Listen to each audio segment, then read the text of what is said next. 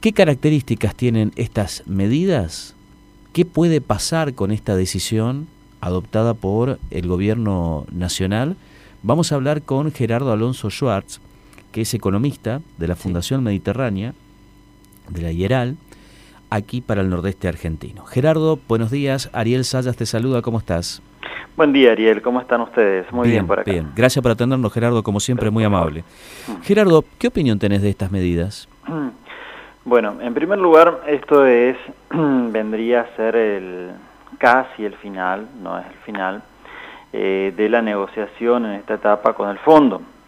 ¿Por qué digo que casi no es el final? Porque estos son medidas que toma el gobierno nacional luego del viaje de funcionarios del Ministerio de Economía de la semana pasada a Washington para entrevistarse con el Fondo Monetario, pero que todavía no implica un acuerdo de entendimiento eh, en general ni en particular con el Consejo del Fondo Monetario Internacional. Entonces, es una muestra de, eh, en la línea de lo que seguramente estaban pidiendo desde el fondo.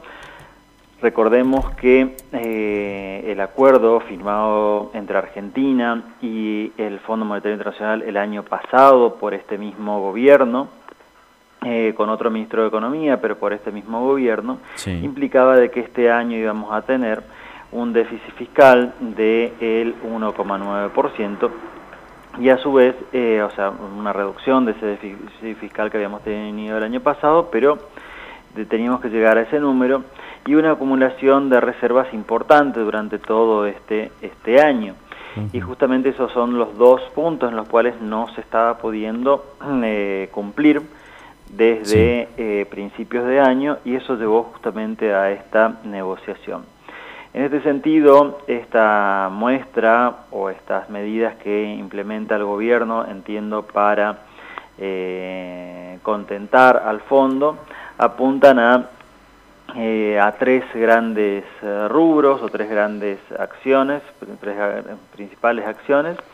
En primer lugar, una nueva edición del dólar agro, ese dólar soja, como se le denominó, ya estamos creo que en la cuarta, quinta edición de este de este mm, programa que implica a los exportadores la posibilidad de liquidar sus exportaciones a un tipo de cambio un poco más beneficioso por un tiempo determinado, esto solamente hasta el 31 de agosto, y creo que ahí ya empezamos a ver cuál es el objetivo de eh, cómo es de este tipo de medidas, justamente cuando empezamos a pensar en las fechas.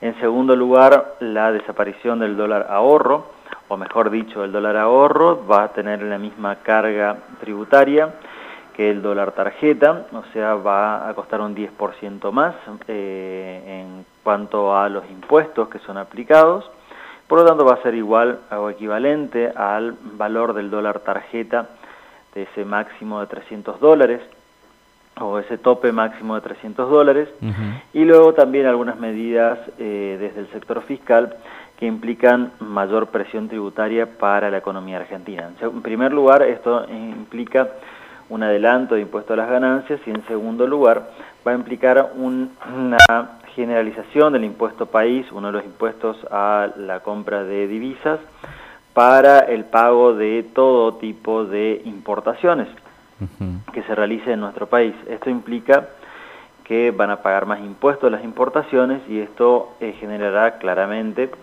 eh, con seguridad un mayor eh, incremento de precios en esos productos que son importados o que son producidos en la Argentina que, pero que compiten con los productos importados. Gerardo, ¿qué pasa? Ahí tenemos el, eh, la canasta de, de, medidas que implementa el gobierno o que anuncia hoy el gobierno y que permitirían llegar a o facilitar el acuerdo que tiene que ser este acta de entendimiento elevado seguramente dentro de esta semana.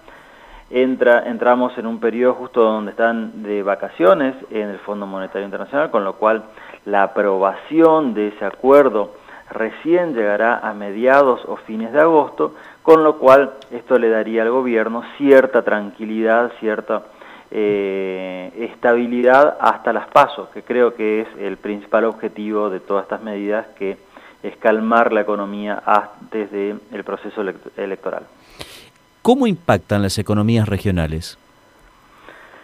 Bueno, en primer lugar vamos a tener que ver, este, por las medidas que te mencionaba recién, en primer lugar el dólar agro va a impactar poco en las economías regionales por el hecho de que la mayor parte de las exportaciones ya se realizaron, las que podían adelantarse ya se han realizado. Algo podrá quedar eh, pendiente, pero no es algo muy, eh, muy importante, lo que, puede, lo que puede llegar a generar de liquidación de exportaciones. Y aparte recordemos que en este caso las exportaciones que se adelantan a través de estos programas de dólar agro, no es que aparecen nuevas exportaciones o nuevos productos, nueva producción, nuevos volúmenes o saldos exportables, sino de que la misma producción que teníamos previsto en la empresa eh, elaborar y exportar, en vez de exportarlo el mes que viene, adelantamos y lo exportamos hoy. O sea, no, no va a generar un proceso inversor que implique compra de más maquinarias, contratación de nuevos empleados para aumentar la capacidad productiva y de esa forma aumentar la producción, sino simplemente en vez de exportar en noviembre, exporto ahora porque me conviene más, me convendría más ese tipo de cambio eh, adicional. Entonces lo que sumemos ahora lo tenemos que restar de exportaciones futuras. Así que el impacto es bastante limitado en ese sentido para las cuentas públicas en un momento eh, de difícil negociación con el fondo y con eh, un balance del Banco Central de reservas netas negativas es muy importante pero para las economías regionales y para la economía de cada una de las empresas realmente el alcance es limitado. Incluso recordemos que en la última edición de este dólar agro, en la provincia de Misiones, en la provincia de Misiones, en la provincia de Corrientes, Chaco y Formosa, todo, en todo el NEA, hubo muy pocas empresas que pudieron eh, aprovecharlo ya sea porque los procesos son, eran tan complejos y burocráticos que no se conocían, porque antes era este tipo de, de, programas eran solamente aplicados para la soja o para la producción primaria, no para la producción industrial, entonces no se conocía, y cuando terminaron de comprender cuáles eran los procesos involucrados, este, el periodo o la ventana temporal que se había abierto para la liquidación de exportaciones hizo que muy pocas empresas lo puedan llegar a aprovechar. Eh, seguramente ahora algunas más lo podrán hacer, pero insisto en que el impacto será limitado. En cuanto al dólar ahorro, y ahí bueno veremos el, impacto en cuanto a la percepción de, eh, de los argentinos, de los misioneros en particular, acerca de la posibilidad de, de ahorrar en dólares o no, y esto sin duda tendrá como efecto eh, adicional la menor disponibilidad de dólares, la, mm, el mayor precio de ese dólar eh, libre, porque una cosa está ligada a la otra, y seguramente esto hará más eh, atractivo para los brasileños y paraguayos venir a nuestra provincia, eh, a gastar los dólares o las divisas que, traigan utilizando justamente esa, brecha de tipo de cambio.